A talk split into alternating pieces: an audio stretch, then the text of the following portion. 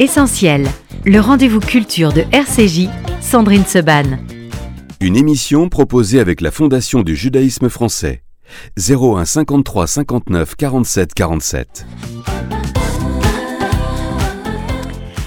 Bonjour à toutes, bonjour à tous, merci d'être avec nous dans Essentiel, le magazine culturel de RCJ. Et on va parler aujourd'hui de Diasporama, un regard sur le cinéma juif international. C'est bien évidemment le très beau festival de cinéma organisé par le département culture du Fonds social juif unifié. À mes côtés pour en parler, Fabienne Cohen-Salmon, directrice adjointe du euh, département culture. Fabienne, bonjour. Bonjour Sandrine. Et à vos côtés, à mes côtés, quelle chance nous avons Stéphane Fraisse, bonjour. Et bonjour à toutes les deux. Comment ça va, mon cher Stéphane? Mais et comment on peut, on peut pas être plus heureux que moi? Ah bah non. Et plus excité d'être déjà ce soir Et d'être très agité que ce soir. Puisque ce soir, Stéphane, tu vas présenter euh, ton premier film, j'allais dire ton nouveau, mais ton mm. premier et ton nouveau film. Tu choisiras la vie, on va en parler bien évidemment. Et juste à côté de vous, de toi, euh, Daniel Zieberstein, bonjour. Bonjour Sandrine. Merci beaucoup d'être avec nous, Daniel. On va parler, on va reparler, mais quel bonheur de pouvoir en reparler euh, de euh, votre film, votre documentaire sur votre papa, qui va être programmé également dans le cadre de ce festival, le Silence des tableaux. Ce sera le 30 janvier. D'abord, Fabienne, Allez, en 1 minute 30, euh, le challenge, c'est de nous dire quel est ce festival, qu'est-ce qu'on va pouvoir y voir, pourquoi, comment et dans quelle étagère. Eh bien, euh, Diasporama, troisième édition, donc regard sur le, sur le cinéma juif international. C'est un projet, je le précise, du département culture du Fonds social juif unifié avec euh, le centre d'art et de culture avec lequel nous, nous travaillons main dans la main.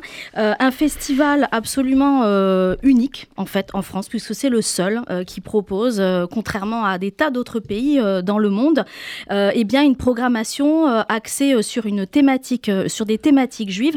Ce que j'entends par thématique juive, c'est l'histoire, la société, euh, la culture, l'identité juive. Et, euh, eh bien, ce festival propose une sélection de films qui viennent du monde entier, dont euh, la France évidemment, inédits en France, et qui vont être donc proposés pendant 15 jours, à la fois en salle. On travaille à Paris avec la maison du Lac Cinéma, et je salue Sophie Dulac si elle nous écoute mais également euh, à l'espace Rachi euh, en salle dans notre magnifique auditorium, mais également en VOD, puisqu'il y aura une partie de la programmation qui sera également disponible en VOD pour permettre à un public, et là aussi le Fonds social juif unifié y tenait dans le cadre de sa mission de diffusion de la culture juive, eh bien à proposer à un public qui ne peut pas avoir accès à des salles euh, de cinéma et bien d'avoir voilà d'avoir mm. accès euh, à cette à cette programmation absolument exclusive. Et il faut le dire aussi Fabienne, le festival a démarré si je ne me trompe pendant le Covid et, euh, et effectivement donc au début ce n'était que en ligne. Tout à fait, tout à fait, c'était qu'en ligne et, ensuite bah voilà, on l'a élargi. Aujourd'hui, il y a 12 villes de France qui participent au festival.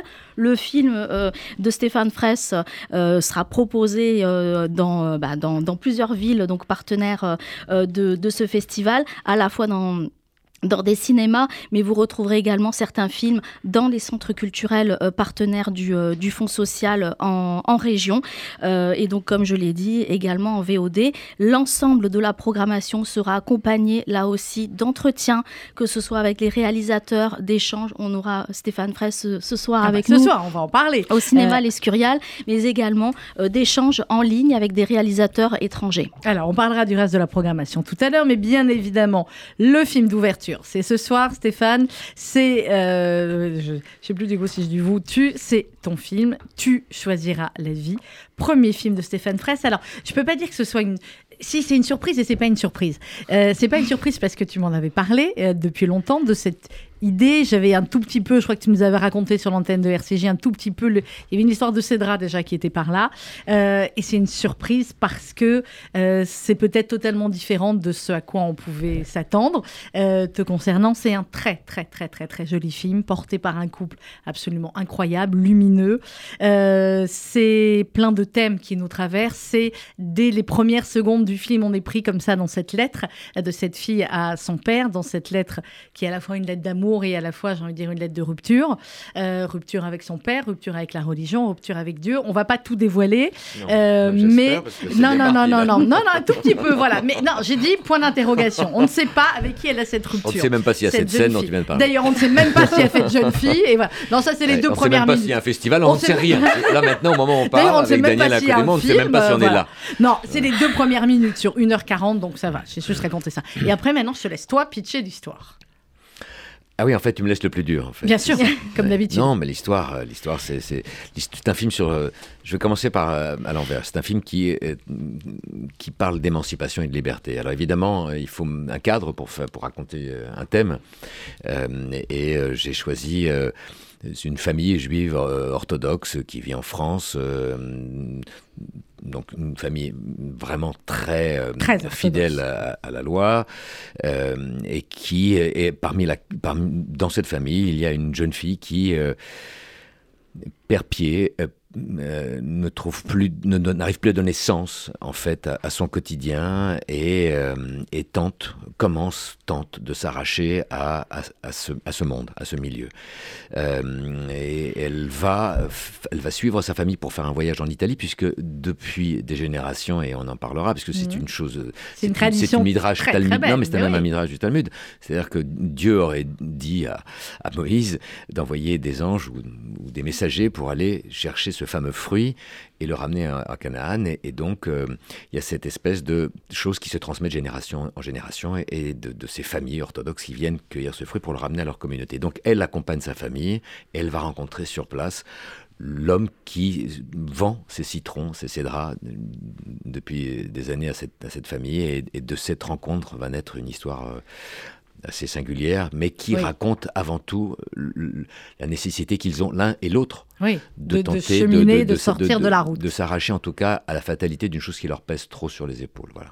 Avec euh, ce couple d'acteurs dont, on va parler et avec cette, euh, bah, cette jeune fille, elle est, elle enfin, ils portent le film tous les deux. Évidemment, il y a plein de très jolis personnages euh, dont on va parler, mais c'est vrai que cette comédienne, elle est extrêmement attachante, elle est, elle est solaire et à la fois, elle elle n'est pas juive, elle porte beaucoup, enfin, elle est complètement fondue, on va dire, dans, dans cette famille, dont le père est quand même Pierre-Henri Salfati, qui était là il y a quelques jours, et qui, alors lui, euh, tu, je crois que tu l'expliquais dans le dossier de presse, tu disais que tu l'avais voulu le choisir aussi parce que euh, bah, il savait instinctivement faire tous les gestes qu'il fallait falloir faire, euh, mais elle, elle est, enfin, elle est, absolument parfaite hein, dans le rôle. Bah oui. je ne vais pas te dire le contraire. Non.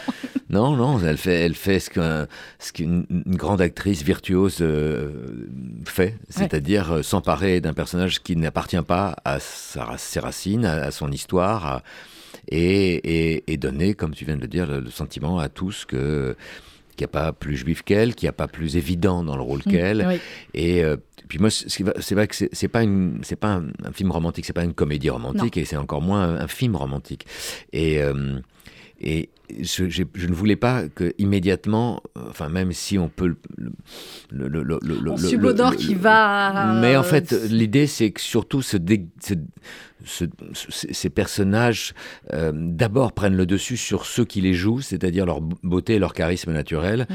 Et moi, ce que j'aime dans ce film, en tout cas, c'est le retour que j'en ai un peu déjà depuis quelques festivals que je fais avec le film, c'est que on est d'abord préoccupé par leur destin, et puis on, finalement, on finit par rencontrer des êtres qui sont très beaux, mm. euh, mais c'est pas sur ça que j'ai joué. Elle est très belle, elle est très belle, mais sa beauté sert un il y a quelque chose de, il y a une lumière presque sainte sur elle, il y a une lumière euh, extraordinaire ah parce que c'est une femme qui cherche à s'en arracher.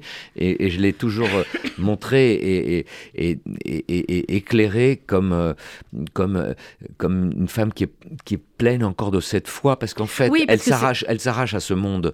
Ça ne veut pas dire qu'elle n'a pas la foi. Ça veut dire qu'elle n'arrive plus à, respirer dans ce périmètre trop étroit qui, qui s'est resserré avec ce dogme. En réalité, la foi, on la, on la, je pense pas qu'on la perde. Enfin, on peut la perdre, mais dans son cas, elle ne l'a pas perdue. Et c'est ça qui est beaucoup plus fin et beaucoup plus intelligent que, que d'autres films qui peuvent parler à peu près des, mêmes sujets. Euh, Stéphane, c'est que finalement, elle va euh, s'adresser par certains moments effectivement à Dieu en lui demandant de, de, l'aider à le quitter ou de l'aider à ne pas le quitter. Enfin bon, on va pas tout révéler, mais c'est vrai qu'elle lui parle alors qu'elle lui parle pour peut-être euh, partir de, de, ce carcan trop étroit. Mhm. Mais quand on a vécu avec Dieu toute sa vie, c'est, ça devient le, partenaire quotidien, celui à qui, avec, à qui on elle ne sait pas faire autrement. dans la prière, quand on prie, pour ceux qui prient, euh, ils n'attendent pas à la fin de leur prière une réponse de Dieu. Ils prient Dieu parce qu'ils en ont besoin, parce que c'est un échange qui se fait dans ce sens-là de l'homme à Dieu. Mm. Et, dans cette prière, ils attendent ou ils espèrent que Dieu les entend, mais ça se joue comme ça. Et, elle a exactement ce même rapport avec, euh, avec ce personnage qui, ce personnage, cette entité, ce tout euh, qui, est d'ailleurs le tout de sa vie jusqu'au moment où la, fissure apparaît. Mais moi, c'est très important ce mot, la fissure, parce que on a tous, à un moment ou à un autre, fait face, ou, et, pas qu'une fois d'ailleurs, ça peut se répéter, à cette, fait face à ce, à ce trouble de la question qui ne, ne trouve plus réponse. En tout cas, de, ce moment de, de, perdition où euh, tout ce qui était pourtant semblait assez sûr ou confortable, ou en tout cas évident, se met à se fragiliser et, à, et, à, trembler. et voilà. Et c'est l'histoire d'un tremblement. C'est ce moment-là, évidemment. C'est l'histoire d'un tremblement. Alors tu disais il y a quelques instants que ça n'est pas une comédie romantique, ce qui est vrai. Ce n'est pas une histoire d'amour non plus traditionnelle. Euh, ce n'est pas une histoire d'amour où vous allez voir des. Bon alors non, je veux pas révéler ça. mais, tout se joue aussi. En fait, en fait, tu ne veux rien révéler, mais tu me racontes tout le film. Donc en fait, je, vais donc chanter une chanson pendant encore 20 minutes avec Daniel. On va en parler. Pourquoi tu ne demanderais pas à Daniel de parler de son film? Je vais demander à Daniel de parler du film. Moi, j'aimerais bien juste dire un mot parce que j'ai eu la chance. Vous, l'avez vu le film J'ai eu la chance de voir le film de Stéphane. Il est magnifique. Et il se déroule. Euh, il se, Fais gaffe, ça trouve, il va en dire plus que moi. non, non, non. Je vais, je vais, je vais me retenir. J'aurais envie de dire beaucoup de choses, mais je vais me retenir. Mais déjà, le cadre est, magnifique. C'est dans les pouilles. C'est absolument la lumière et, et, très très belle. Mais euh, ce qui m'a, moi, euh, euh, beaucoup touché, c'est la difficulté d'Esther, de, qui est donc la, la fille du rabbin, de se retrouver devant une situation extrême, c'est-à-dire c'est pas comme un divorce à l'amiable où on peut partager les choses, c'est-à-dire dire, hmm. bon je vais m'éloigner, mais quand même elle sait que si elle rompt, elle, elle rompt et son choix euh, on dit que choisir, c'est renoncer, mais dans son cas, c'est vraiment ça. Elle va renoncer à, sa culture, à sa tradition, à sa famille. Elle va renoncer d'abord à sa famille. Parce qu'en fait, euh, j'ai un peu évidemment lu et, travaillé autour de, ces cas. Euh, il y a encore quelques années, il y avait assez peu de, cadres pour, pour accueillir les gens qui quittaient les sortants chez Ella. Euh, et, euh, il y avait par exemple cette association à Jérusalem qui s'appelle Hillel, et, je le dis de temps en temps, je crois que je l'ai dit le soir où, tu étais là, mais ce, qui est marquant, c'est que quand ils se réunissent, Hillel, à, à Jérusalem, avec tous ces quelques égarés qui se retrouvent et qui reprennent courage et force ensemble, le jour qu'ils ont choisi, c'est le vendredi ça raconte beaucoup de choses. Ça raconte qu'on ne s'arrache pas comme ça de quelque chose qui nous a fabriqué. Et d'ailleurs, il n'y a pas de raison de s'arracher définitivement. Il y a juste une question. On cherche juste un espace où on peut se reposer la question. Voilà, c'est exactement ça en fait trouver un espace où on peut se reposer la question sans se sentir ou devoir quelque chose à quelqu'un. Sans et en recherchant les, réponses. Euh, Daniel Viversen l'a dit, Stéphane, le film se situe en Italie. Euh, le tournage a été fait dans les, euh, dans les Pouilles. C'est vrai que le, tour, enfin, le lieu de tournage, on n'a qu'une envie, c'est de se dire est-ce qu'on peut y aller en vacances? Est-ce qu'on peut aller cueillir des, des cédranes aussi? Ah, mais si tu y vas en août, tu vas rencontrer ces gens-là, mais bien sûr. On va, voir, on va aller voir les vrais. C'est en août. T'auras pas, pas les gens de mon film, mais tous les autres. Alors, mais c'est ce que dit à un moment donné. l'une des, personnages dit bon, de toute façon, il n'y a rien d'autre à faire ici au mois d'août que de cueillir les fruits et que de cueillir les cédras. Euh, donc, euh, donc c'est ce qu'il faut euh, faire. l'acteur, on va en parler de l'acteur principal qui est italien aussi. Mhm. je comprends pas pourquoi tu l'as pas amené pour la promo déjà, un et d'un. il est pas mal. Il est pas mal. Ah bah il, dégage comme on dit. il dégage. Il voilà. dégage. il dégage. Où tu l'as trouvé? Je l'ai trouvé. Je l'ai pas. C'est une star en Italie en fait. C'est une star? Oui, oui, c'est l'acteur le plus connu et le plus euh, et le, le, le, Riccardo Scarmaccio. Riccardo Scarmaccio, c'est l'acteur le, plus connu en Italie aujourd'hui. C'est celui, c'est le plus bankable comme on dit dans, dans notre métier. Et euh, je l'avais vu parce que je l'avais je l'avais vu dans des films italiens et dans des films français. Euh, Valeria Bruni Tedeschi en avait fait son son amant dans, dans Les Estivants. il est actuellement dans le Caravage, qui le film qui se donne Caravaggio de de, oui, tout à fait, de comment il s'appelle Michele Placido. Enfin, il est il est c'est un, un type qui fait deux films par an en Italie qui sont chaque fois des, les films du box-office. Et surtout, pourquoi? Parce que j'avais besoin de quelqu'un qui incarne euh, à, qui je pouvais demander d'être sans jouer. Euh, ce qui n'a pas été facile parce que mm. euh, autant avec, euh, avec Lou, c'est évident parce qu'elle est extrêmement malléable et disponible et à l'écoute, autant lui. En plus, j'étais dans son pays et dans sa région. Mais oui. Donc il, il, était plus habitué, même avec les très grands comme Moretti, à se laisser diriger. Voilà, il, se dirigeait, il s'autodirigeait. Il écrivait d'ailleurs ses propres films et même ses, et il savait qu'évidemment toi c'était ton premier film. Oui, mais il savait aussi que j'étais un acteur. Il me connaissait un peu quand même de réputation. Un peu connu quand non, non, mais il savait qu'il me connaissait. Non, c'est pas ça que je veux dire. Je veux dire qu'il savait qu'il pouvait en même temps me faire confiance parce qu'il savait ce que, ce que ça veut dire voir de l'intérieur un, personnage. Donc ça a été un peu un, bras de fer. je, je dis pas de mal de ça, mais je dis qu'il y a des acteurs qui sont plus faciles que d'autres à l'accès du personnage. Il n'en reste pas moins qu'au bout de cette aventure, qui a été une aventure heureuse, on entend bien, mais qui est une aventure différente que celle de Lou, naît un personnage extraordinairement euh, sensible, euh, sensuel, attachant, euh, épuisé par tous ses efforts et en même temps vivant, euh, et, je lui en suis reconnaissant comme euh, à tous les acteurs, parce que tu parlais des autres. Oui, oui, il y, a une, belle galerie. Il y a une très belle, il y a un très beau casting avec des, avec des gens qui, qui ont joué le jeu, tu vois, dans la famille que j'ai composée, et c'est ça qui me plaît. Mhm. C'est ça qui me plaît.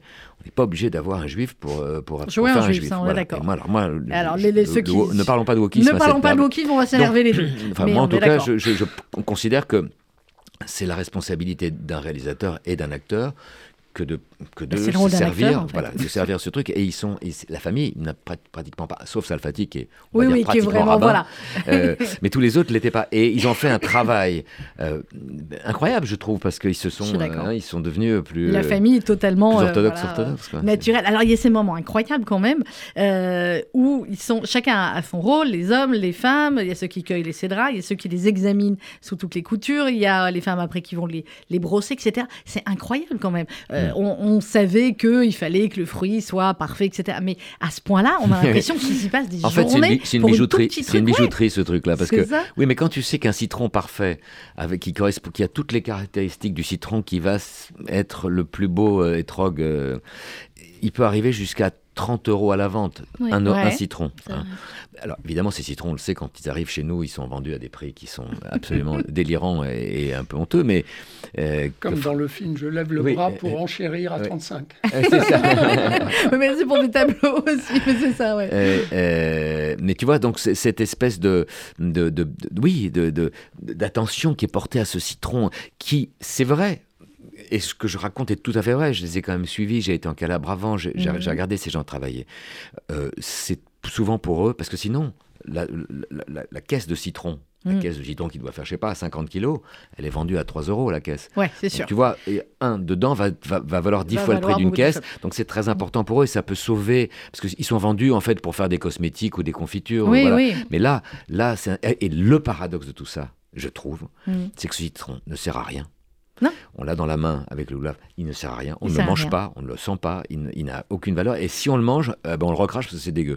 Oui, il faut faire la confiture après. je m'entends vers Fabien oui, de la confiture pour faire du con... Euh, oui, de la confiture Après le citron ça, de, ça la fête, on dit pour les femmes enceintes. Oui, exactement. Moi, la question ne s'est pas posée pour moi, mais effectivement.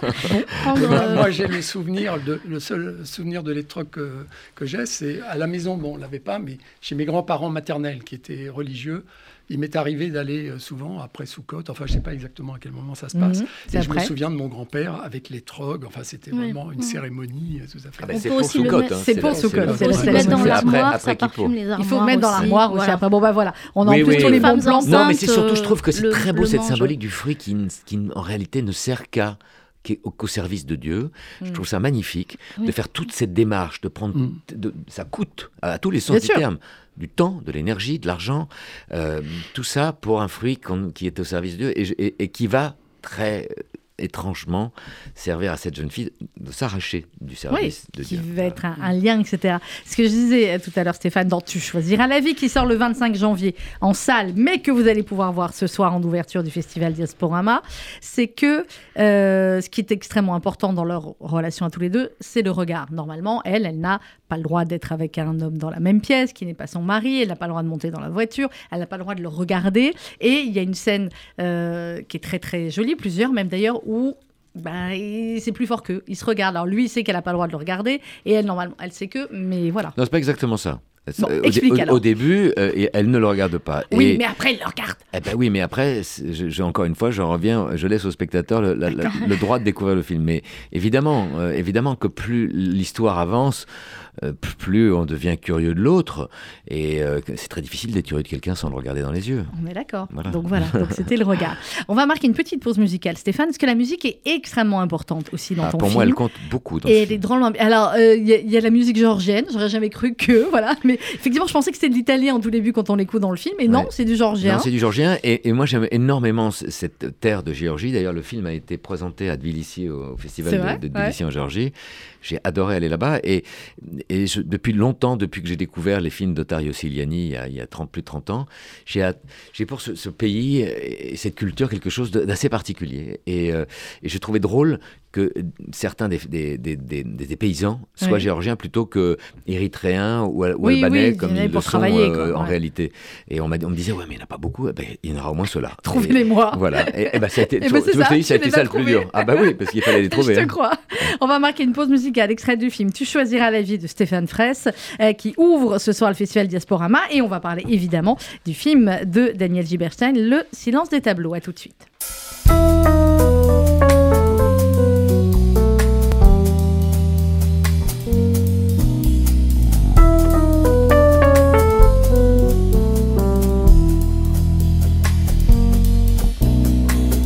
რა ვიღონო რითუ შველო იარებს.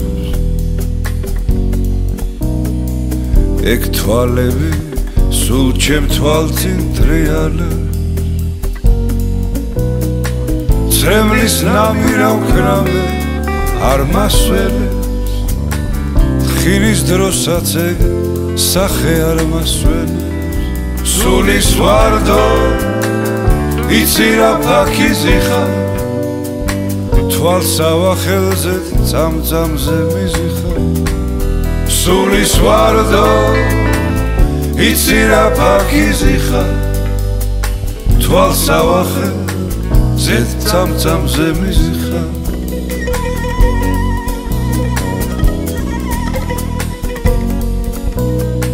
მოხიბლული მაგ შენ თვალის წამწამით. განავლოთო არ იფიქროე წამებით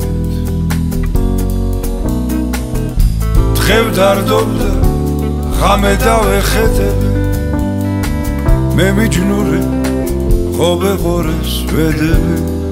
გძნობუ შენად წლები როგორ მაკლდება გამიღიმე მითხარ რა დაგაკლდება არა არ მსურს მოცხენილი გიხილო ამას მიჯობს სამარეში მიხილო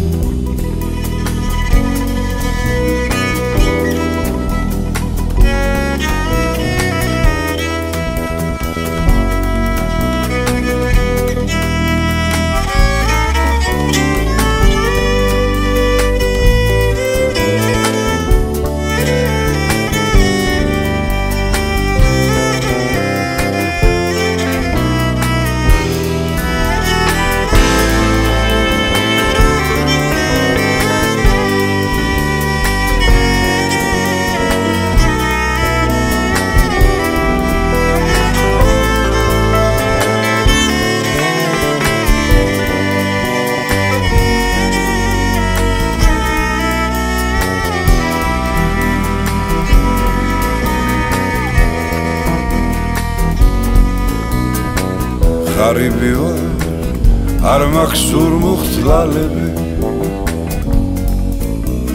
სიყვარულის ბედით განაწამები. სულში ზიხა წინ მაქვს შენი თვალები. დროზე მომკა სედე დამადლი ლალები. სულის ვარდო იცი რა ფაქიზი ხარ თვალს ავახე სეთ წამწამზე მისხა სულის ვარდო იცირა ფაქიზი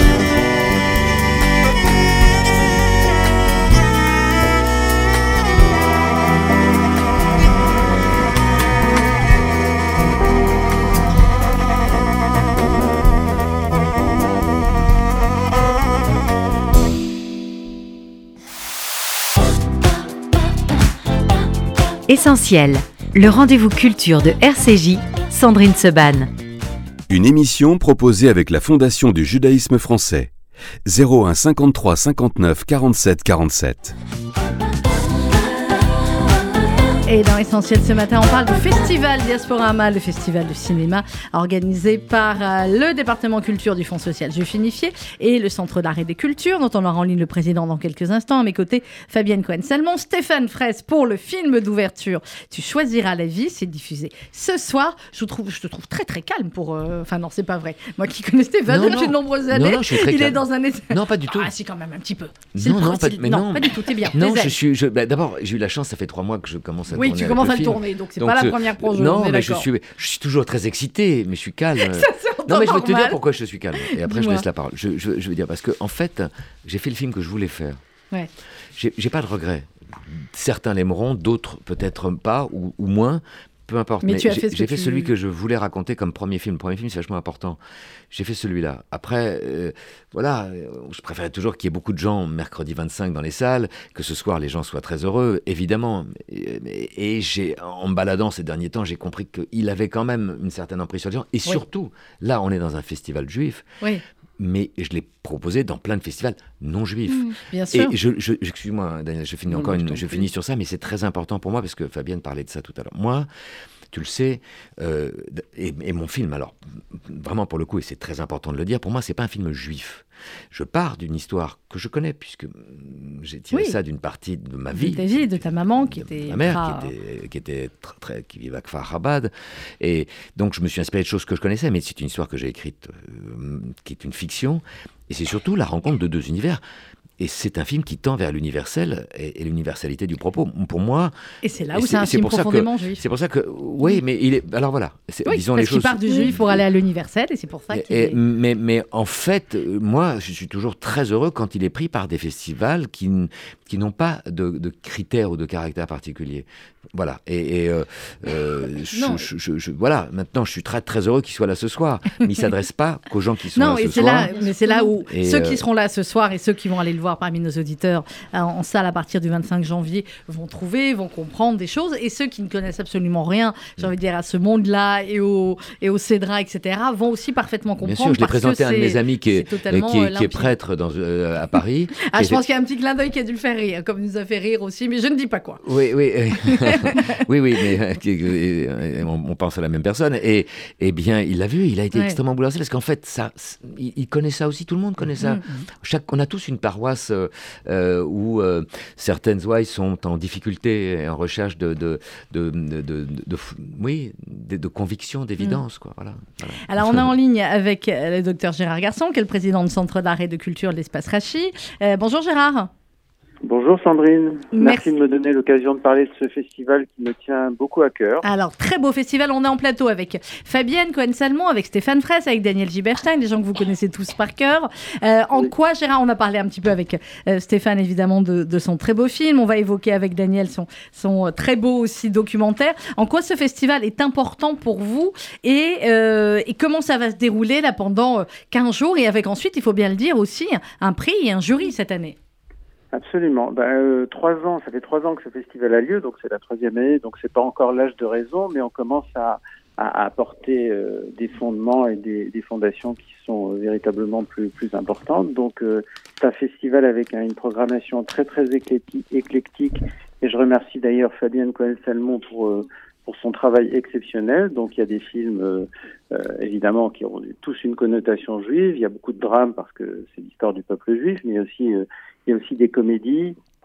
Je pense notamment à Love et Mazel Tov, qui est un film Ah, allemand ça, j'ai bah, hâte de le voir, hein, vu le. Voilà, très très drôle et euh, un très un très très joli film. Il y a des documentaires, vous l'avez dit avec euh, Daniel Zieberstein qui, qui raconte d'une manière merveilleuse euh, l'histoire de son père qui a été un, un fondateur euh, de d'im- d'immenses talents et qui a eu une vie euh, que, que, que, que, mille films ne pourraient pas raconter.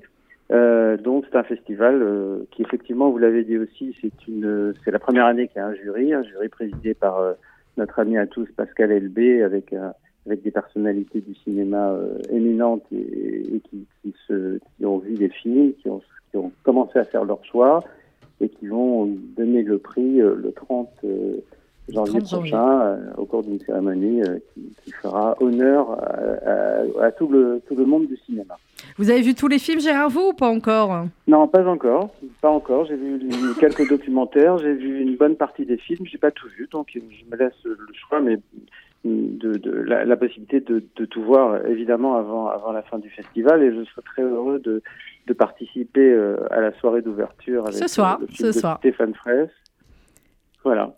Donc, et... je suis très très content d'y être et, et, très content de, de saluer Stéphane Fraisse qui, qui, qui j'en suis certain, a fait un film euh, de très très grande qualité, ah, comme il l'est, comme il a toujours été. Ben, merci. Je, vous le confirme. Merci Gérard. Rendez-vous ce soir donc pour euh, l'ouverture de euh, Diasporama. Euh, Fabienne va nous donner évidemment toutes les infos ensuite pour réserver et pour voir les films en ligne. Merci Gérard Garçon. Merci beaucoup Gérard. merci, Alors, au revoir. Daniel Giberstein, justement, c'est vers vous que je vais me tourner. On avait eu le plaisir de vous recevoir il y a quelques mois, me semble-t-il, pour ce documentaire, Le silence des tableaux. Tu as pu le voir, toi, Stéphane?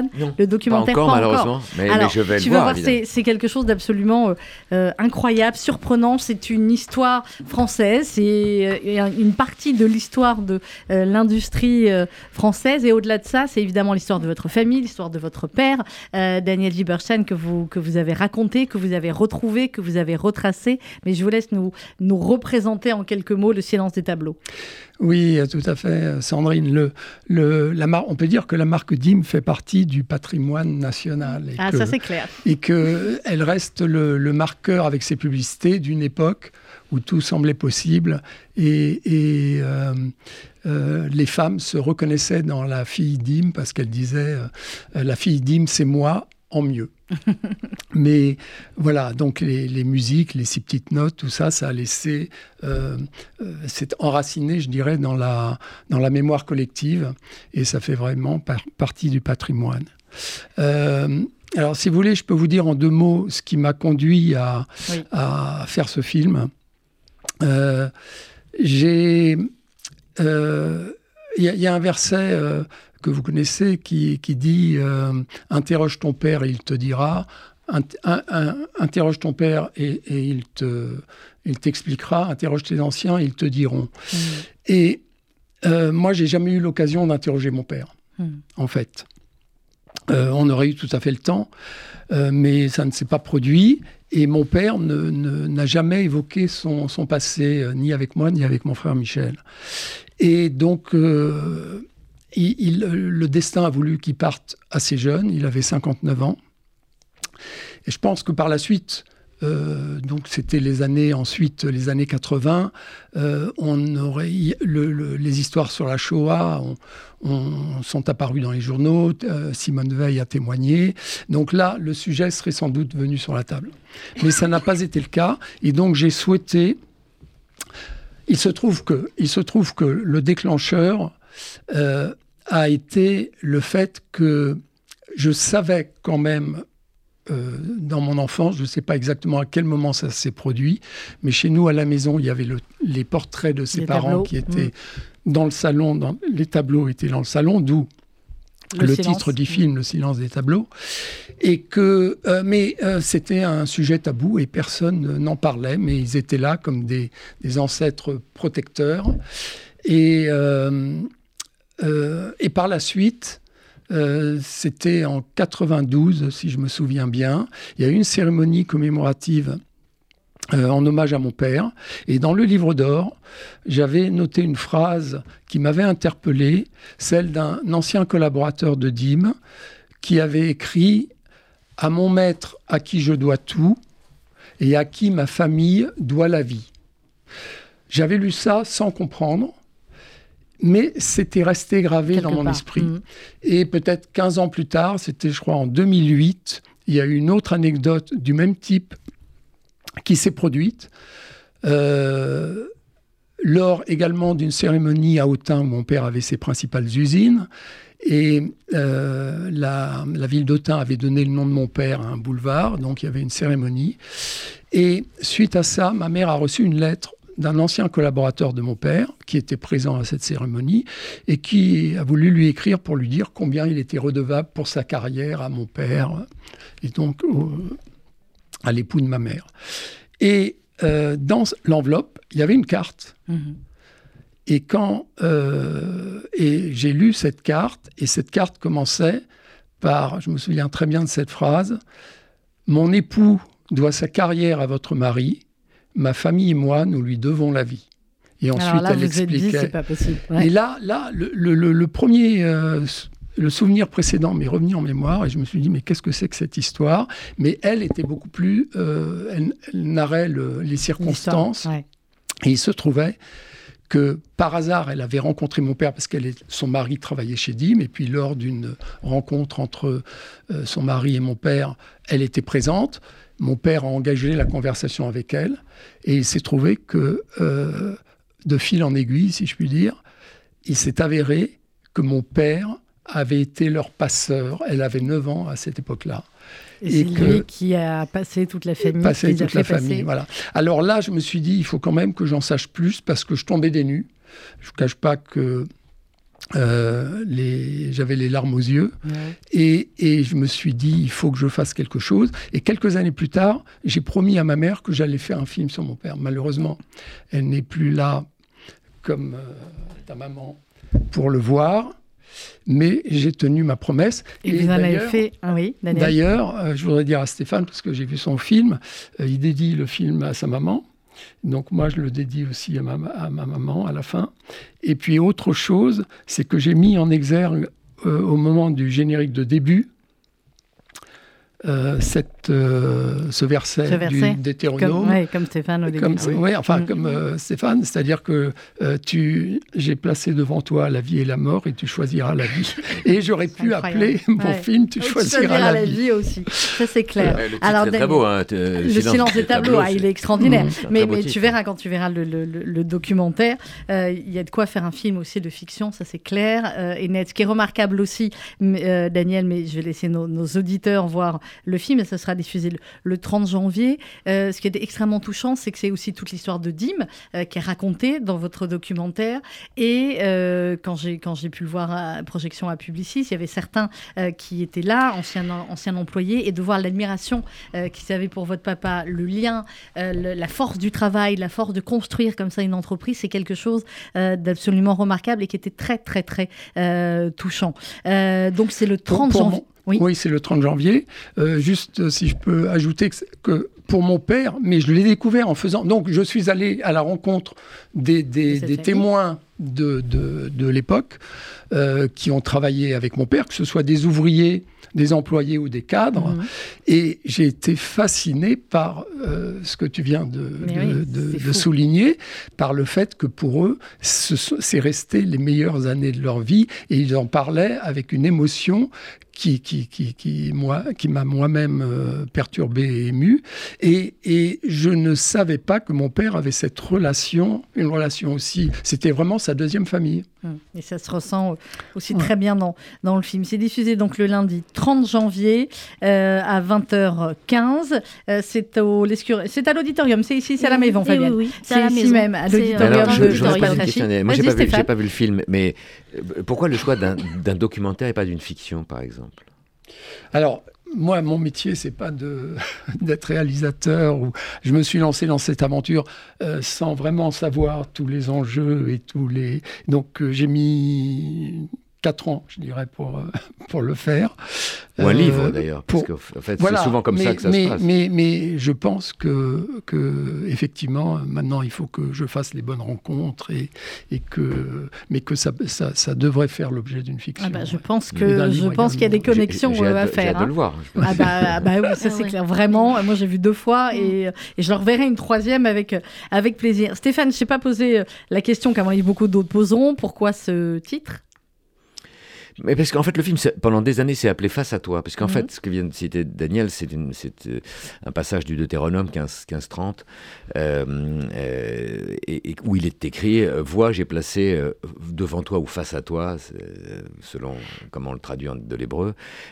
donc, j'ai placé face à toi la vie et la mort, la mhm. bénédiction et les malédictions tu choisiras la vie. J'avais appelé ça face à toi parce que ça me paraissait très juste par rapport à, tous les enjeux du film.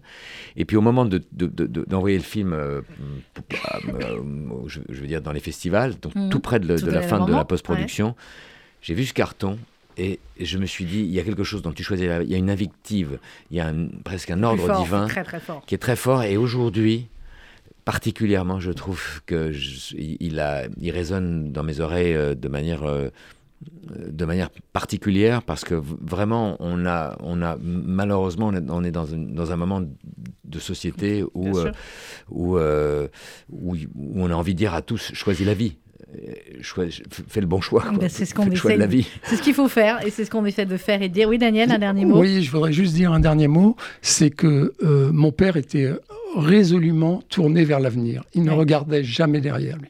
quand mais on voit le documentaire, mais néanmoins, il, néanmoins, arrêté, il a repris, où il a enfin. Ouais, mais, mais néanmoins, je pense qu'il a puisé euh, la force et l'énergie de euh, que je pense que c'est dans, dans, le souvenir des siens, de sa famille, puisqu'on l'a pas dit, mais sa famille qui a disparu dans la Shoah, qu'il a puisé la force et l'énergie de sa future réussite. Donc il regardait pas derrière lui, mmh, mais, il mais, il avait en lui ce souvenir très fort et je pense que ça, a, ça a été euh, le moteur de sa réussite. Et, quelle transmission il vous a fait Quelle transmission Le Rav Zizek de la yeshiva des étudiants que j'ai écouté euh, il y a quelques jours a dit quelque chose qui m'a fait euh, complètement tilt par rapport à votre père et que vous venez de dire en fait, des personnes qui ont été victimes hein, de, de, la Shoah, bon, qui, ont, qui ont survécu, ont, pour euh, un grand nombre d'entre elles, elles, ont eu euh, des, des, carrières incroyables, ont été euh, des visionnaires et mmh. des, de grands créateurs et des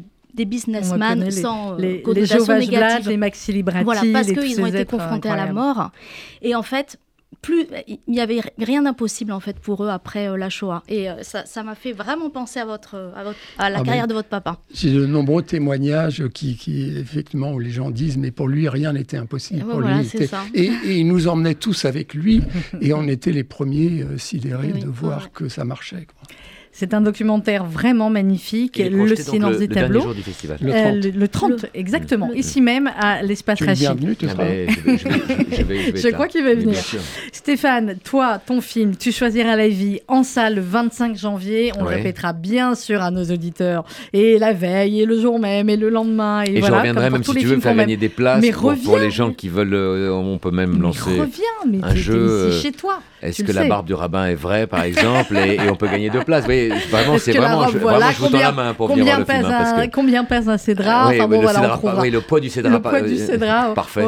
On, trouvera. C'est ce soir, la soirée d'ouverture. Fabienne, on fait comment pour euh, s'inscrire, pour euh, acheter des places pour tous les films? Alors, Pour voir toute la programmation du festival Diasporama, c'est sur un seul site internet, diasporama.net. Diasporama.net, vous avez l'ensemble de la programmation à Paris, en province, en VOD. Et puis, eh bien, ce soir, c'est à 20h au cinéma L'Escurial, dans le 13e arrondissement, un petit bijou de cinéma, euh, donc euh, appartenant euh, à la Maison du Lac Cinéma. On vous attend ce soir, 11 boulevard de Port-Royal, dans le 13e, à L'Escurial, donc Panorama, pour le euh, découvrir le film de Stéphane Fraisse en sa présence et il sera en conversation avec Samuel Blumenfeld, voilà mmh. critique de cinéma euh, au monde et euh, donc qui sera qui sera avec nous. Alors il y a déjà beaucoup de réservations, mais voilà, on vous attend également. Radio classique également. Et, bien sur Radio classique, bien sûr. Et sur RCJ qui est partenaire du festival et, ben on en est heureux. Merci Fabienne Cohen seulement. Bien sûr, ça va être beau, ça va être magnifique. Le film est magnifique, donc la soirée sera magnifique. Oui, bah moi je vais devoir parler du film. Daniel Giberstein, merci beaucoup. Merci beaucoup Sandrine nous voir, le silence des tableaux. On attend aussi qu'il passe euh, à la télé. Hein. Il faut euh, des documentaires pareils. On croise les doigts. Voilà, euh, ça c'est clair. Stéphane, merci beaucoup. Merci, merci de ton accueil comme d'habitude. Comme d'habitude, ici chez toi. C'est joyeux. on essaye, on choisit la vie sur RCJ. On se retrouve dans quelques instants. Vous retrouvez l'info avec RCJ Midi. Essentiel, une émission proposée avec la Fondation du judaïsme français. 01 53 59 47 47.